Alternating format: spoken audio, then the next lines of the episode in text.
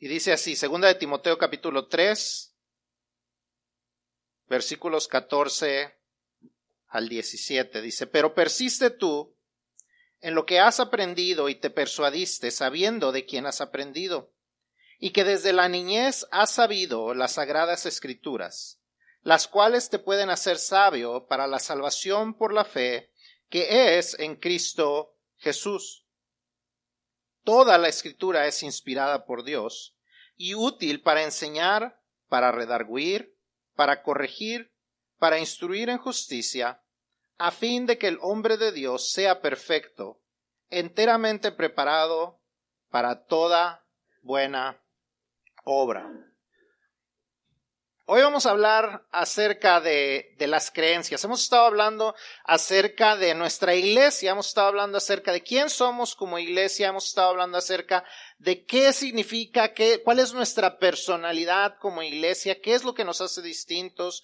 Vamos a estar hablando hoy acerca de algunas de nuestras creencias. Pero primero vamos a definir qué es una creencia. El diccionario lo define como algo que es aceptado o considerado como verdad. Es la convicción de la veracidad de una declaración basada en la evidencia. En otras palabras, es estar convencido de que algo es verdad a causa de que la evidencia demuestra que algo es verdad. Si yo pongo... ¿Cuántas, rosas son? Laura, ¿cuántas rosas son? ¿Son doce? Son más. ¿Son quince? Si yo les digo, estas son quince rosas, ¿Lo creen? ¿Por qué? Porque es verdad. Porque hay, hay, hay, hay eh, evidencia que demuestra que es verdad. Si usted las cuenta las 15 rosas, se va a dar cuenta que son 15 rosas. Eso es una creencia. Eso es una creencia verdadera. Les he contado la, la, la imagen de que, de decir, yo creo que esa silla o esta plataforma me aguanta. ¿Qué define si es una creencia verdadera? Cuando me pare en esta plataforma, cuando me siente en esa silla. Confío verdaderamente que me aguanta. Es una verdadera creencia. Yo puedo decir, no, yo creo que sí me aguanta, pues siéntate. Ah. Se dice que había un hombre eh, que estaba haciendo muchas cosas eh, de, ese, de, ese, tipo de hombres que le gustan las los, los cosas extremas.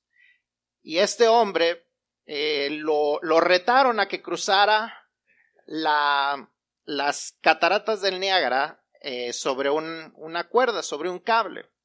Y este hombre pasaba por el cable, caminaba de lado a otro, tomó una carretilla y la pasaba de un lado al otro y la persona que lo contrató le dijo, ah, qué bien, qué, qué bien lo haces. Y le dijo, bueno, ¿tú crees que yo puedo pasar con alguien en esta carretilla? Y le dijo, ah, claro que creo que puedes pasar con alguien en la carretilla. Le dijo, súbete a la carretilla. Y ya no creyó de la misma manera. A veces decimos que tenemos creencias, pero las creencias verdaderas son de las que estamos verdaderamente convencidos, las que de verdad transforman la manera en que vivimos nuestra vida. Como les digo, seguimos en esta serie de mensajes llamada ¿Quiénes somos? y hoy vamos a estar hablando de nuestras creencias. Vamos a estar hablando de aquellas cosas en las cuales estamos o debemos estar convencidos que son verdad. Al definir quién somos como iglesia, debemos tener clara cuáles son nuestras creencias, cuáles son las creencias que nos unen o nos deben de unir como parte de esta congregación de creyentes. Hay cosas en las cuales podemos diferir, hay cosas secundarias que podemos pensar de manera distinta. Hay cosas que, podemos eh, pensar que algunos de una manera y otros de otra. Hay cosas secundarias. Yo digo que los Cowboys son el mejor equipo de, de Estados Unidos, a pesar de las evidencias. Usted puede creer que son los Eagles o cualquier otro equipo. Podemos diferir en nuestras creencias. Podemos diferir en, cómo creemos que debe de ser la alabanza. Hay gente que le gusta mucho los himnos. Hay gente que le gustan los, los cantos rápidos. A Abigail le gustan los cantos lentos. A mí me gustan los rápidos. Podemos considerar que adoramos de manera diferente.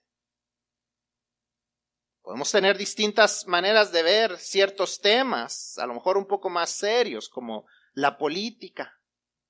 Podemos ver distinciones en, en, en, cosas que, de cómo vive uno la vida. Eh, si se espera uno para tener bebés o los debe tener luego, luego cuando se casa. Podemos diferir en esas cosas y no hay problema. Son creencias secundarias, pero hay cosas, hay ciertas cosas de las cuales debemos estar convencidos como cristianos y como miembros de esta iglesia. Toda persona que se considera eh, parte de esta iglesia necesita creer y estar convencido o convencida de que estas cosas son verdad. Y esta semana vamos a estar viendo algunas. La próxima semana Ismael va a estar trayendo el mensaje y va a estar hablando de algunas otras. ¿Son las únicas creencias que, tenemos? No. Pero sí vamos a estar hablando de algunas que son de las más importantes, así es que vamos a comenzar con eso.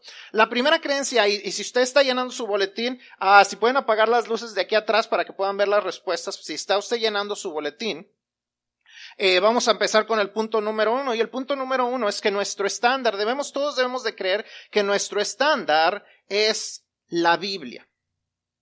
La primera creencia de la cual tenemos que estar completamente convencidos es, es que la Biblia es el estándar para juzgar todo en nuestra vida. Es un, un, estándar, es algo que nos sirve como modelo o criterio para juzgar si algo está correcto o no. Eso es un estándar. Un estándar nos ayuda a decir si algo es correcto o no. Necesito tres voluntarios rápidamente, no nos vamos a tardar mucho. No, no los voy a hacer a, que hagan un ridículo, no se preocupen. Simplemente necesito tres voluntarios. Eh, a eso, así me gusta el, ¿Por qué las mujeres son más valientes? Este, alguien más, dos, ah, ah ya, ya, pues dijo, ¿cómo que los varones se me van a quedar afuera? Uno más. Si alguien, si, si, si me puede, uno más. Ahí va Henry, ahí viene Henry, es, ese es mi gallo, Henry. Ok.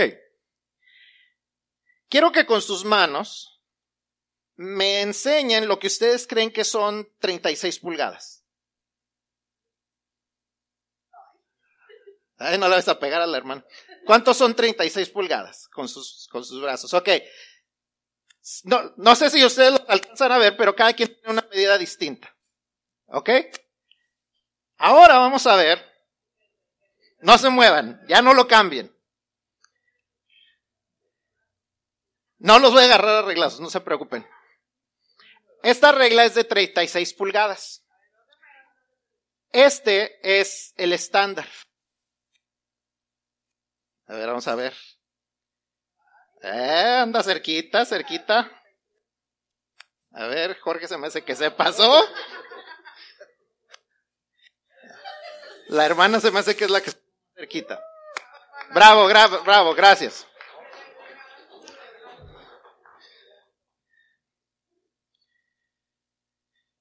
Esta regla nos da el estándar y juzgamos la medida de cada uno de los voluntarios para ver qué tanto se acercaban a la medida. De la misma manera, la Biblia es el estándar para nuestra vida y toda experiencia y toda nuestra vida lo podemos juzgar conforme a ese estándar. Quizás los hermanos no están de acuerdo con que esas eran 36 pulgadas. Quizás no les gustó que esas son 36 pulgadas, pero ¿sabe qué? El estándar está ahí. Hay ocasiones en que quizás no nos guste lo que dice la Biblia. Hay ocasiones en que quizás no estamos ajustados a lo que dice la Biblia. Pero ¿sabe qué? Quien tiene que cambiar somos nosotros, porque el estándar está ahí. Usted puede decir que no está de acuerdo con la regla, puede decir que no está, eh, que, que no le gusta lo que la regla dice, pero usted no puede decir que la regla está errada. De igual manera, no podemos decir que la Biblia está errada simplemente porque no estamos de acuerdo con lo que dice. La Biblia es el estándar y hay razones por, la que por, que, por las que Dios nos ha dado ese estándar y podemos confiar en él. Número uno, podemos confiar en ella porque es inspirada por Dios. Es inspirada por Dios. Segunda de, Timoteo dice, eh, segunda de Timoteo 3:16, que fue el uno de los versículos que leímos, dice, toda la escritura es inspirada por Dios y útil para enseñar para redarguir, para corregir, para instruir en justicia. Dios estableció ese estándar. Segunda de, Pedro 1.21 dice, porque nunca la profecía fue traída por voluntad humana. Mucha gente dice, no, pues es, un libro de hombres. No. Se la profecía nunca fue traída por voluntad humana, sino que los santos hombres de Dios hablaron siendo inspirados por el Espíritu Santo. Aquí se repite esa idea, no es por voluntad humana, sino por voluntad de Dios. ¿Por qué? ¿Para qué? ¿Para qué nos ha dado Dios un estándar? Eh, Hebreos 4:12 nos dice, ¿para qué? Porque la Biblia es eficaz, dice, porque la palabra de Dios es viva y eficaz, más cortante que toda espada de dos filos, y penetra hasta partir el alma y el espíritu, las coyunturas y los tuétanos, y discierne los pensamientos y las intenciones del corazón. Dice que la, la palabra de Dios es viva, está viva. Por eso después de dos mil años todavía la aplicamos a nuestra vida. Porque a pesar de que pensamos que el mundo ha cambiado mucho en los últimos dos mil años, la verdad es que como seres humanos no hemos cambiado mucho. Enfrentamos los mismos problemas, enfrentamos las mismas situaciones, Enfrentamos las mismas dificultades y los mismos conflictos personales. Enfrentamos los mismos conflictos entre familias. Enfrentamos los mismos problemas de finanzas. Enfrentamos todo el mismo problema espiritual que es que somos pecadores y necesitamos a un Salvador.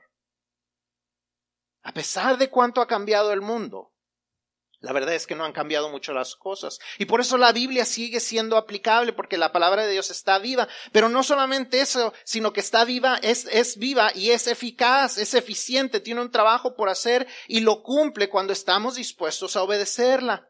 Como vivimos en segunda de Timoteo, dice que la palabra de Dios sirve para enseñar, para convencer del error, para corregirnos en el error y para dirigirnos, dirigirnos, perdón, hacia lo que es correcto. Eso es lo que significan todas estas palabras que leímos, eh, redarguir, corregir e instruir. Nos sirve para que nos convenza, nos redarguye, nos convence de que estamos equivocados nos corrige en el error que estamos y nos instruye de tal manera que nos dirija hacia hacer lo que es correcto, es cortante, penetra nuestros pensamientos y nuestros sentimientos, tiene un propósito y es capaz de cumplirla. Como les digo, tiene un propósito, la Biblia se nos dio con un propósito. Dios puso un estándar para darle dirección a nuestra vida, no para arruinar nuestras vidas, sino para dirigirlas hacia lo que es mejor. Juan 20, 30 al 31 dice, hizo además Jesús muchas otras señales en presencia de sus discípulos, las cuales no están escritas en este libro. Pero estas se han escrito para que creáis que Jesús es el Cristo, el Hijo de Dios, y para que creyendo tengáis vida en su nombre. La Biblia tiene el propósito de darnos a conocer aquel Cristo que necesitamos conocer para poder creer en Él y tener vida eterna. Romanos 15:4 dice, porque las cosas que se escribieron antes, para nuestra enseñanza se escribieron, a fin, o sea, con el propósito de, de que por la paciencia y la consolación de las escrituras tengamos esperanza. En un mundo donde toda la gente busca esperanza, Dios nos dice, te doy la Biblia. Aquí está la esperanza. Aquí está lo que necesitas para salir adelante. Todas estas cosas se escribieron para que salgas adelante. Esto se escribió con el propósito de enseñarnos en la vida, entrenarnos en la paciencia, darnos consolación, resultando en que podamos vivir vidas de esperanza. God does not want you to live in, in, in hopelessness. He has given you what you need to find hope. La Biblia es el estándar que nos dice lo que debemos de creer para que estas creencias tengan un efecto en nuestra vida de tal manera que podamos obtener vida en Cristo y que tengamos esperanza en lo que en ella podemos aprender. Ahora, ¿qué son algunas de las cosas que nos dice de las cuales debemos estar bien convencidos? ¿Cuáles son algunas de las, de las cosas que creemos porque la Biblia nos los dice? Número uno, creemos, que es el número dos en su, en su boletín.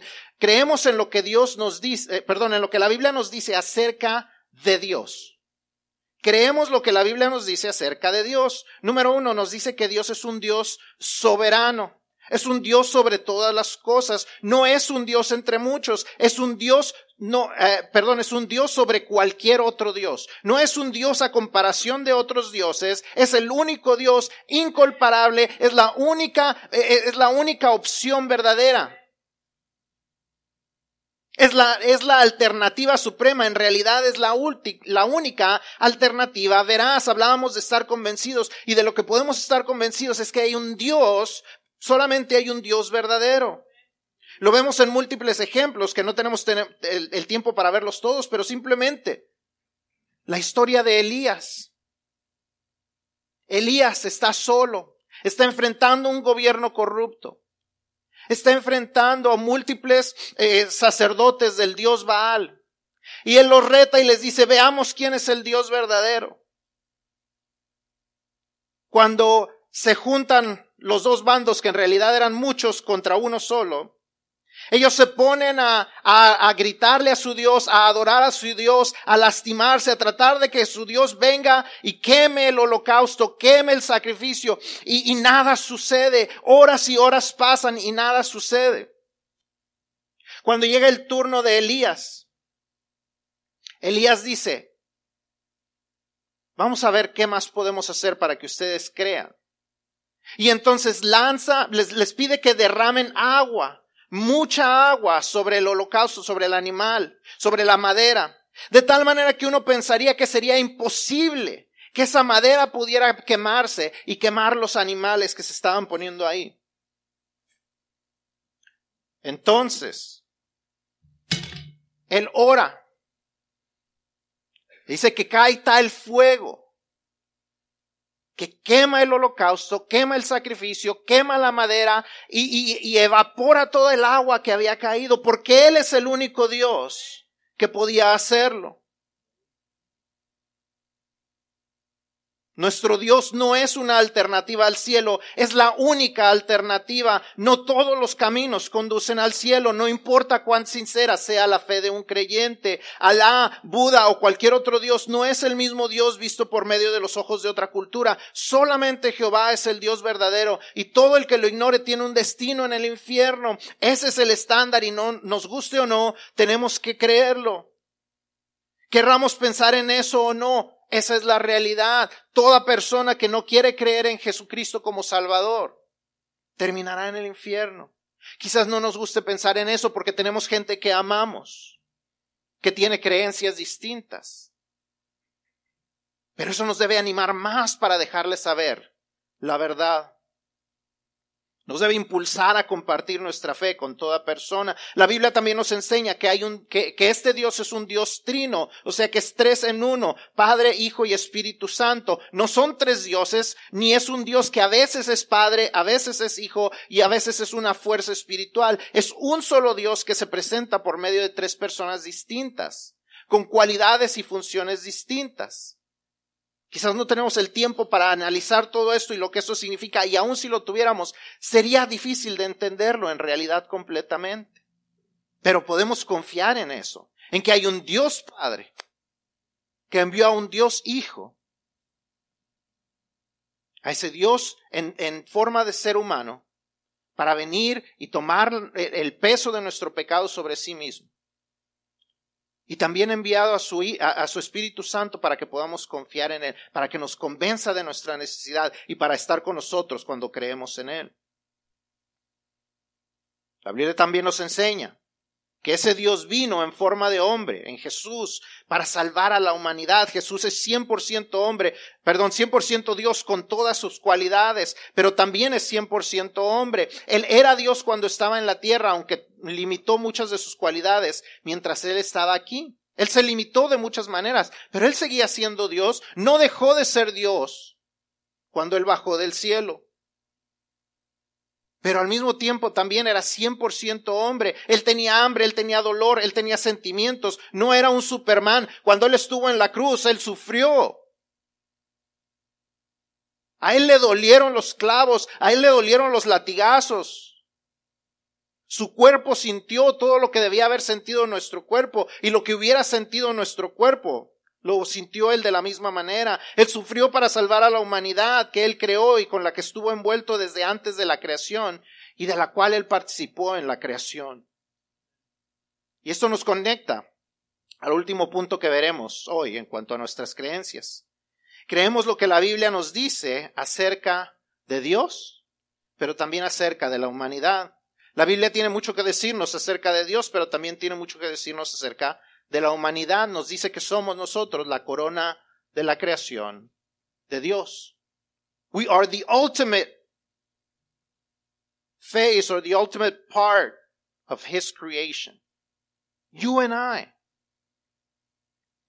Nos enseña la Biblia que somos seres hechos a la imagen de Dios. Desde Génesis vemos esto, Dios nos hizo a su imagen.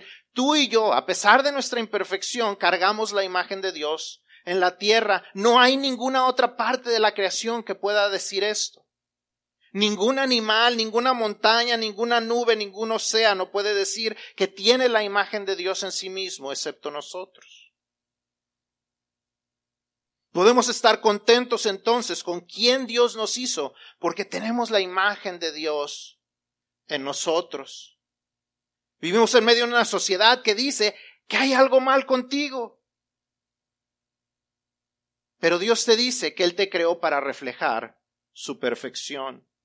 En una cultura que le dice a la gente que viva toda su realidad, tu realidad es esta, eres hecho a la imagen del Dios Todopoderoso, conforme a como Él te quiso hacer.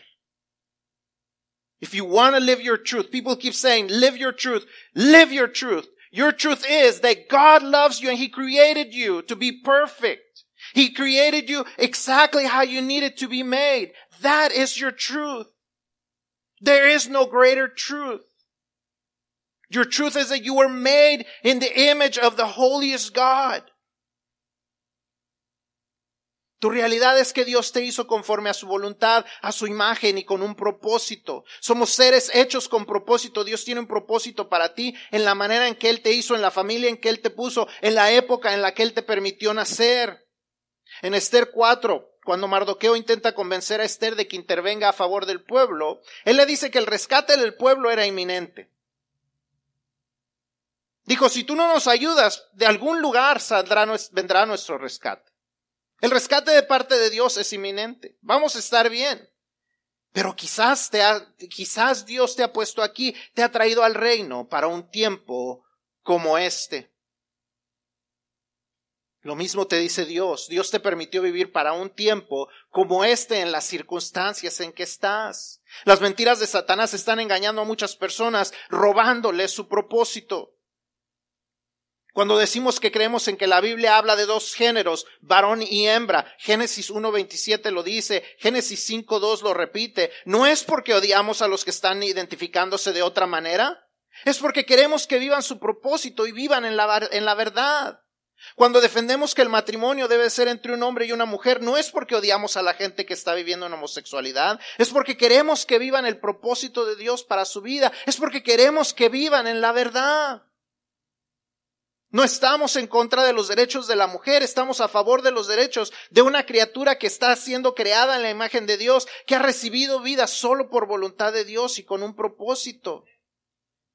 Nuestras preferencias no deben estar impulsadas por nuestros sentimientos, sea que aceptamos algo o sea que aberramos algo, sino por el estándar que Dios pone. Y la Biblia nos dice que la humanidad somos seres con la necesidad de ser salvados a causa de nuestro pecado. Las personas que están viviendo en estas vidas, en vidas de fuera de la voluntad de Dios, sea homosexualidad, la promiscuidad, cualquier otra desviación de las reglas de Dios, debemos amarlas, amarlas en medio de su pecado y de tal manera que les ayudemos a alejarse de su pecado. Dios no nos ha puesto para odiar a la gente, nos ha puesto para amarles y para compartirles la verdad. Primero a los Corintios 6, 9 al 11 Pablo escribe estas palabras y dice, ¿no sabéis que los injustos no heredarán el reino de Dios? No erréis, ni los fornicarios, ni los idólatras, ni los adúlteros, ni los afeminados, ni los que se echan con varones, ni los ladrones, ni los avaros, ni los borrachos, ni los maldicientes, ni los estafadores, heredarán el reino de Dios. Y uno dice, ay, sí, qué bueno que todos esos no se van al cielo. Qué bueno bola de pecadores. Pero continúa y dice, y esto eras algunos. No se les olvide. Y esto erais algunos, más ya habéis sido lavados, ya habéis sido santificados, ya habéis sido justificados en el nombre de, del Señor Jesús y por el Espíritu de nuestro Dios. Al pensar en el pecado, a veces pensamos en el pecado de alguien más, pero Pablo nos recuerda que también nosotros hemos sido rescatados de nuestros pecados y nunca debemos olvidar eso, que Dios nos ha rescatado y hay mucha gente que necesita ser rescatada. La Biblia nos enseña con claridad el estándar de Dios, una vida perfecta, una vida que ninguno de nosotros podemos vivir. Por eso es necesario la gracia de Dios. Efesios 2, 8 al 9 dice, porque por gracia sois salvos por medio de la fe y esto no de vosotros, pues es don de Dios, no por obras, para que nadie se gloríe. Tú y yo no podemos salvarnos por nosotros mismos. Tú y yo no podemos hacer suficientes buenas obras para salvarnos, para, para merecernos el cielo, para merecernos el perdón de Dios. Por eso necesitábamos un Salvador. No hay nada que nosotros podamos hacer por hacer salvos. No hay suficientes sacrificios, buenas obras, sacramentos, ni ninguna otra cosa que podamos hacer para recibir el perdón de nuestros pecados, los cuales todos tenemos. Por eso la Biblia nos enseña que somos criaturas de Dios, creados a imagen de Dios, pero separados de Dios a causa de nuestro pecado. Pecado que solo puede perdonarse por medio de la fe en el Señor Jesucristo, en la cruz creyendo que Él murió, fue sepultado y resucitó por nosotros, y cuando lo recibimos como eh, el Señor y Salvador de nuestras vidas. Eso es lo único que nos puede restaurar en, una relación, en nuestra relación con Dios. Eso es lo que nos dice la Biblia. Ese es el estándar. Eso es lo que necesitamos creer. Ninguna otra creencia puede hacerlo. No importa lo que dicen otras religiones o lo que digan otras tradiciones o lo que digan tus, tus preferencias. Solo importa lo que Dios nos dice en su palabra.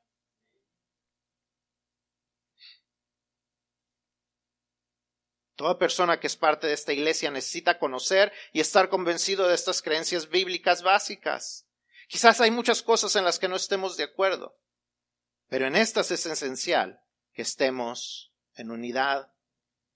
Quiero terminar con una analogía. Esa es el, domingo pasado me fui porque iba para una conferencia en, San Antonio, excelentes conferencias.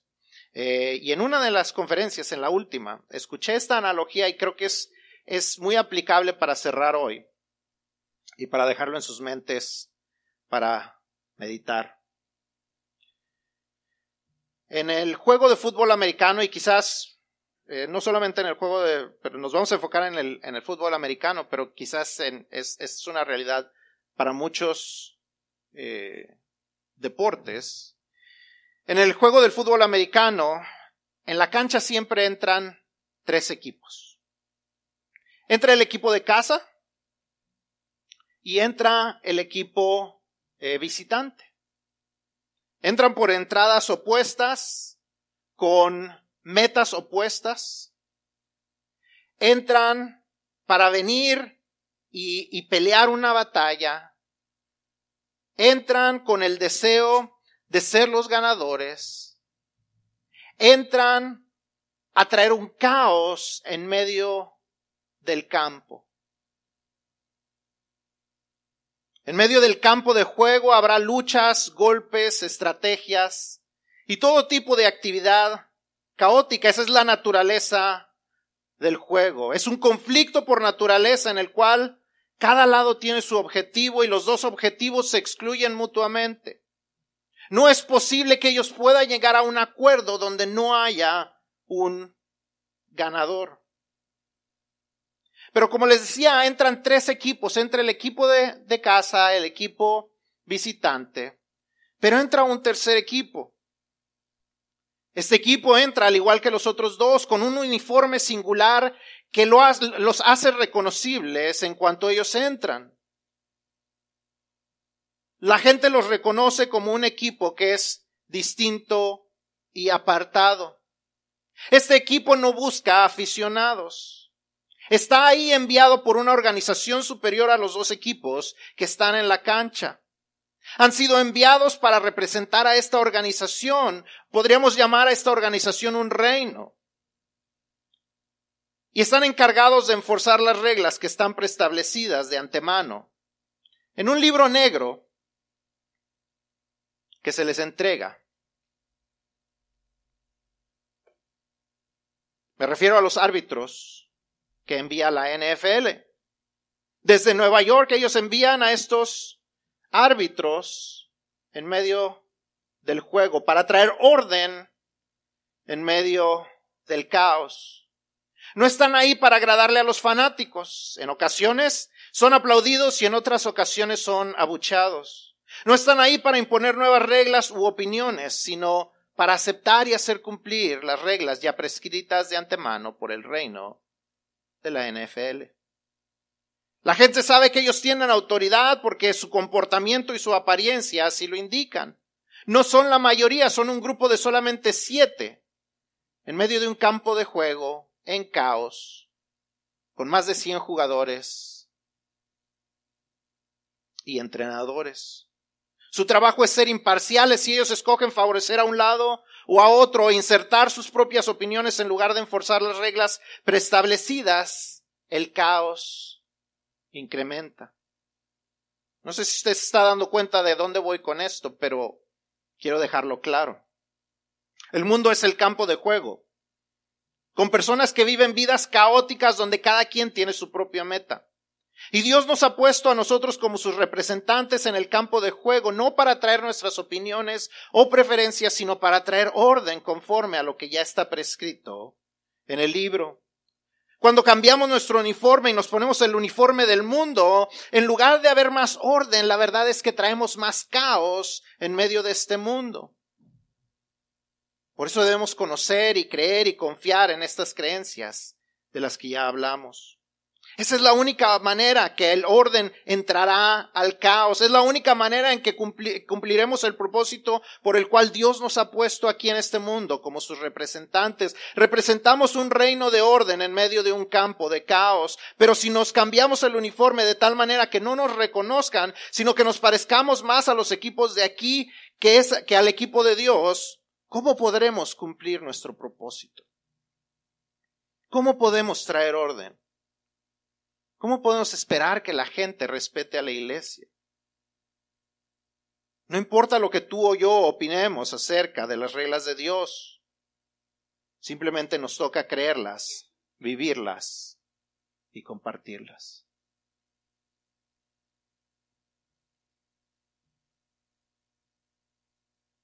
Nos preguntamos, ¿por qué las cosas no cambian? Quizás es porque la iglesia ha cambiado. Y nos toca regresar al trabajo que Dios nos ha dado.